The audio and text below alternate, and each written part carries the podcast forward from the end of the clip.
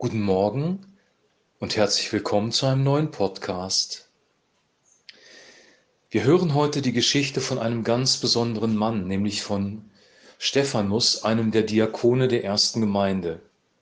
Stephanus war voll des Heiligen Geistes und gegründet im Wort Gottes und ähm, hatte einen Konflikt mit der jüdischen Führerschaft, der dazu geführt hat, dass er als erster Märtyrer der jungen Gemeinde ähm, hingerichtet wurde von den Juden. Er wurde gesteinigt und ähm, das ist eine sehr, sehr besondere Geschichte. Einmal ist das Ende sehr besonders, was wir gleich lesen würden, werden. Dann ist aber auch die Predigt von äh, Stephanus sehr besonders. Diese Predigt an die jüdischen Führer und an das jüdische Volk ähm, wird so sehr wertgeschätzt in der Bibel, dass sich das fast, fast das gesamte Kapitel 7 damit beschäftigt. Also wir werden das heute nicht komplett lesen können. Das würde den Zeitrahmen sprengen und wäre der ganzen Sache auch nicht angemessen. Ich lege dir nahe, wirklich diese Predigt von Stephanus in Apostelgeschichte Kapitel 7 einmal selber zu lesen.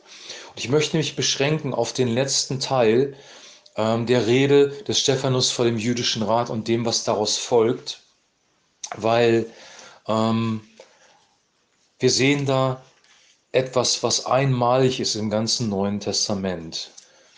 Okay, fangen wir an mit Apostelgeschichte 7, Vers 54 bis 60.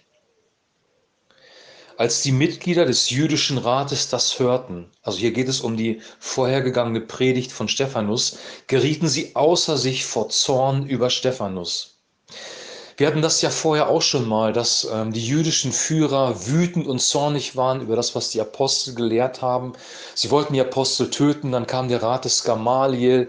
Petrus wird aus dem Gefängnis befreit und ähm, die Apostel sind wieder in Freiheit. Hier bei Stephanus geht die Sache aber anders aus. Sie sind wieder voll Zorn und, äh, Zorn und Wut. Vor Wut knirschen sie mit den Zähnen. Aber Stephanus war ganz vom Heiligen Geist erfüllt. Er blickte zum Himmel empor und sah Gott in seiner Herrlichkeit. Stephanus hat in diesem Konflikt eine Vision. Er kann durch die Wolken hindurch in den Himmel sehen. Und mit Himmel ist es ja nicht ähm, das Himmelsgewölbe über uns gemeint, sondern der Ort, an dem Gott wohnt. Gott schuf Himmel und Erde und Stephanus kann in diesen Himmel, in eine andere Dimension hineinsehen. Und dann sieht er Folgendes. Und Jesus stand an der rechten Seite Gottes. Da rief er, siehe doch, ich sehe den Himmel offen und ich sehe den Menschensohn. Er steht an der rechten Seite Gottes. Also er spricht das aus, was er sieht. Er sieht die Herrlichkeit des Himmels, er sieht den Thron Gottes, er sieht Gott in seiner Herrlichkeit und dann sieht er Jesus, den Menschensohn, das ist ein besonderer Titel. Der Menschensohn ist eine himmlische Gestalt. Der Begriff bringt die besondere Bedeutung von Jesus zum Ausdruck, sagte die Erklärung. Er steht an der rechten Seite Gottes. Jesus sitzt hier nicht, sondern er ist aufgestanden. Und das lesen wir nur an dieser einen Stelle im gesamten Neuen Testament, ähm, dass er stehend sich befindet zur Rechten Gottes. Und ich glaube, er nimmt diese Szene auch besonders wahr. Die Mitglieder des Hohen Rates halten das nicht aus, weil sie ja nicht geglaubt haben, dass Jesus überhaupt der Messias ist. Und dann steht hier in Vers 57, die Mitglieder des jüdischen Rates schrien laut auf und hielten sich die Ohren zu. Alle miteinander stürzten sich auf Stephanus. Also wie die Irren benehmen sie sich, als ob sie getrieben worden sind von einem falschen Geist. Sie trieben ihn vor die Stadt und steinigten ihn. Die Zeugen legten ihre Kleider zu Füßen eines jungen Mannes ab, der Saulus hieß. Hier beginnt die Geschichte von Paulus, er hieß früher Saulus und er hat dieser Steinigung zugestimmt. Er hat die Christen verfolgt. Wir werden dann hinterher sehen, dass er durch eine Begegnung mit Gott, durch eine Begegnung mit der himmlischen Welt auch verändert wird. Aber hier nimmt er an der Steinigung teil. Und dann kommen die letzten Worte in Kapitel 7 und die haben es in sich, weil Stephanus ähnlich auf die Steinigung reagiert wie Jesus auf seine Kreuzigung. Jesus sagt ja bei seiner Kreuzigung, Herr, rechne ihnen diese Sünden nicht zu, denn sie wissen nicht, was sie tun. Und Stephanus sagt folgendes, während sie ihn steinigten, rief Stephanus den Herrn an, Herr Jesus, nimm mein Leben zu dir. Dann sank er auf die Knie und rief laut, Herr, rechne ihnen diese Schuld nicht an. Mit diesen Worten starb er. Stephanus wird ungerechterweise, weil sie durften das eigentlich nicht, ähm, er wurde ungerechterweise gesteinigt, er wurde hingerichtet von den jüdischen Führern. Und in dieser Szene der Steinigung, die mit Sicherheit extrem schmerzhaft war, ähm, wo er wirklich geleit, gelitten hat, spricht er Versöhnung aus diesen Menschen gegenüber. Und das ist eine Qualität, die nur der Heilige Geist geben kann. Herr, rechne ihnen diese Schuld nicht an. Mit diesen Worten verstarb er. Und dann steht nur noch in Vers 8, im ersten Vers, Saulus war völlig einverstanden mit der Hinrichtung von Stephanus. Und dann beginnt eine Verfolgung der Gemeinde. Wir sehen hier, dass hier plötzlich sich die Stimmung verändert. Am Anfang der Apostelgeschichte hatten die Apostel Gunst bei dem Volk.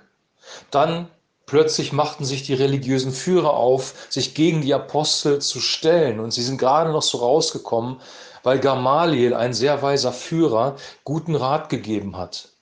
Und hier eskaliert die ganze Situation in der Steinigung des Stephanus und dann beginnt auch ähm, Verfolgung. An diesem Tag begann für die Gemeinde in Jerusalem eine schwere Verfolgung. Das ist auch Kapitel 8, der erste Vers, der zweite Teil. Also wir sehen hier, dass es verschiedene Phasen der Gemeinde Gottes auch geben kann. Wir können Gunst haben. Das Evangelium kann Gunst haben. Wir können auch Gunst haben bei politischen Führern. Und dann plötzlich kann sich die Stimmung wenden. Wir sehen das auch im Alten Testament. Das sind Prinzipien, die schon immer da waren. Als Josef dem Pharao seine Träume gedeutet hat im Alten Testament, hat er Gunst beim Pharao. Der Pharao hat ihn eingesetzt. Der Pharao hat sich um die Familie von Josef gekümmert. Der Pharao hat dem Volk Israel oder beziehungsweise der Urfamilie des Volkes Israels Getreide gegeben. Der Pharao war für sie, sie durften siedeln in diesem Land. Und dann kam eine, eine spätere Zeit, das war die Zeit von Mose, wo der Pharao und das ägyptische Volk die Juden verfolgt haben, als Sklaven gehalten haben. Es gab diese zwei Phasen schon im Alten Testament und hier gibt es diese zwei Phasen auch eine Phase, wo Gunst ist für das Evangelium, wo relativer Friede ist, wo sie in Freiheit das Evangelium verkünden können. Und dann kommt relativ schnell die Verfolgung. Und Stephanus ist sozusagen der Kristallisationspunkt dieses Verfolgungsbeginns. Er wird gesteinigt und er ist in der Steinigung, in seinem Tod, ein Mega-Zeugnis für Jesus, weil er sagt, Herr, rechne ihn diese Schuld nicht an. Und dann geht er in die Herrlichkeit. Petrus wird verschont. Stephanus muss sein Leben geben. Von beiden wird geschrieben, dass sie erfüllt waren mit dem Heiligen Geist. Bei Stephanus ganz besonders. Er war ein ganz besonderer Mensch. Und er musste trotzdem diesen Weg gehen. Hier geht es nicht um Schuld oder um Ursachen. Hier kann man nicht sagen, Petrus war irgendwie besser drauf, deswegen ist er verschont geblieben. Und Stephanus hat irgendwelche Fehler gemacht, deswegen ist er gesteinigt worden. Das kann man niemals aus diesen Geschichten deuten von Petrus und von Stephanus. Hier geht es um Gottes ganz spezielle Berufung. Und wir sind immer sehr schnell dabei zu beurteilen, wenn etwas schief läuft, denken wir, Menschen haben Fehler gemacht. Aber das ist hier nicht so und das ist auch nicht immer so. Das ist die Botschaft für uns. Wir können es nicht beurteilen, weil manchmal ganz besondere Situationen von Gott eintreten, wo Menschen sogar für seinen Namen sterben müssen. Das haben wir heute auch noch in der arabischen Welt oder in Nordkorea, um zwei Beispiele zu nennen.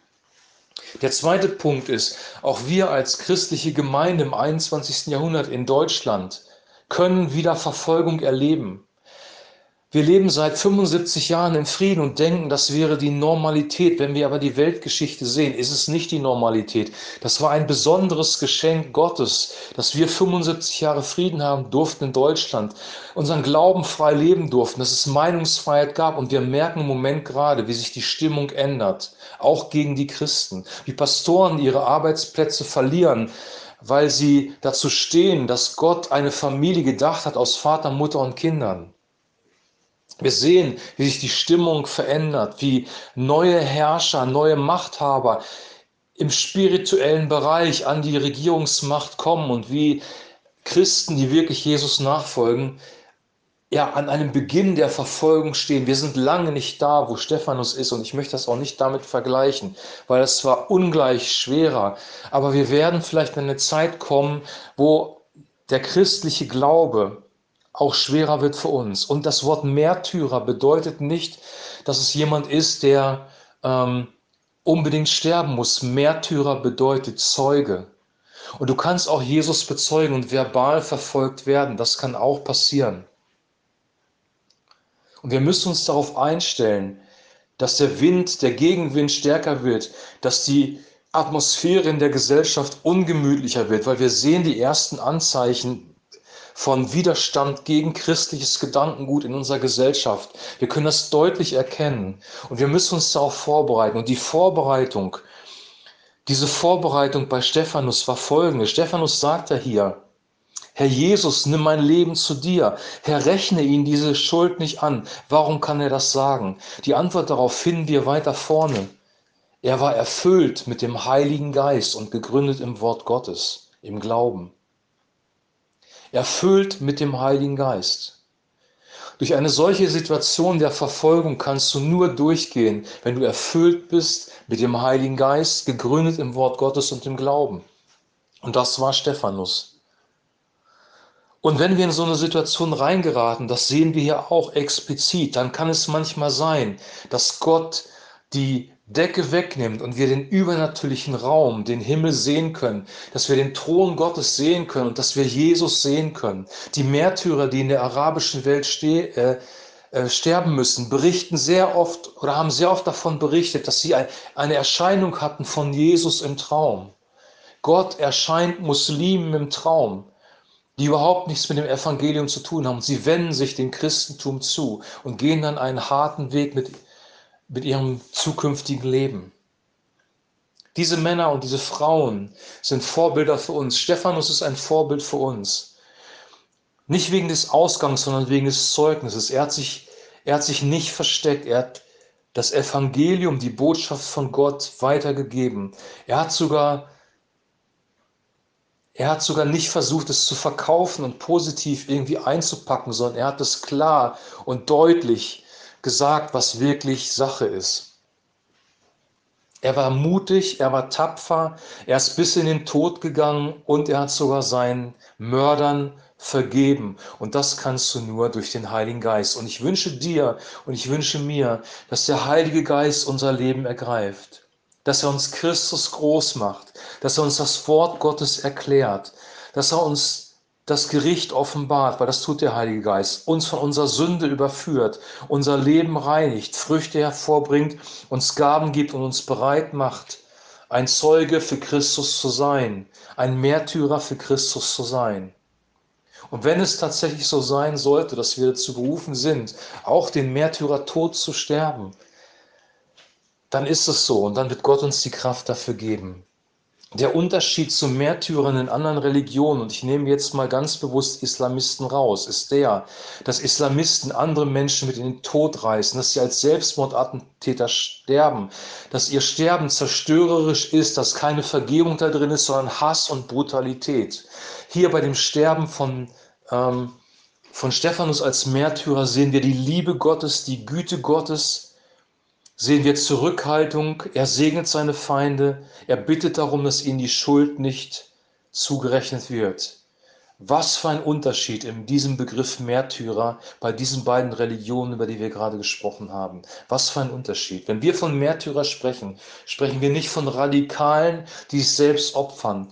Stephanus hat sich nicht selber geopfert. Christus hat sich selber geopfert für uns, aber Stephanus ist einfach in diese Situation gekommen. Er hat sich das nicht ausgesucht. Er wollte nicht als Märtyrer sterben. Gott hat ihn da hineingeführt. Und am Ende des Tages ist durch die Verfolgung der Gemeinde und dadurch, dass die Gemeinde zerstreut worden ist, ein Raum geschaffen worden, dass sich das Evangelium ausbreiten kann. Positive, gute Frucht. Und das wünsche ich mir auch für uns, dass wir Frucht bringen für das Reich Gottes. Ich wünsche jetzt noch einen gesegneten Wochenstart, einen guten Tag heute. Es ist ein bisschen länger geworden. Aber es ist eine sehr, sehr harte Bibelstelle und wir müssen das auch lesen. Es ist Wort Gottes und uns darüber Gedanken machen, was hat das mit dir und mir zu tun. Und ich glaube, unsere Konsequenz sollte sein, mehr vom Heiligen Geist zu suchen, mehr im Wort Gottes ja, zu forschen und mehr Christus nachzufolgen, weil er ist es würdig. Jetzt habt noch eine gute Zeit. Wir hören uns morgen dann wieder und wir lesen dann aus Apostelgeschichte Kapitel 8. Bis dahin alles Gute. Shalom.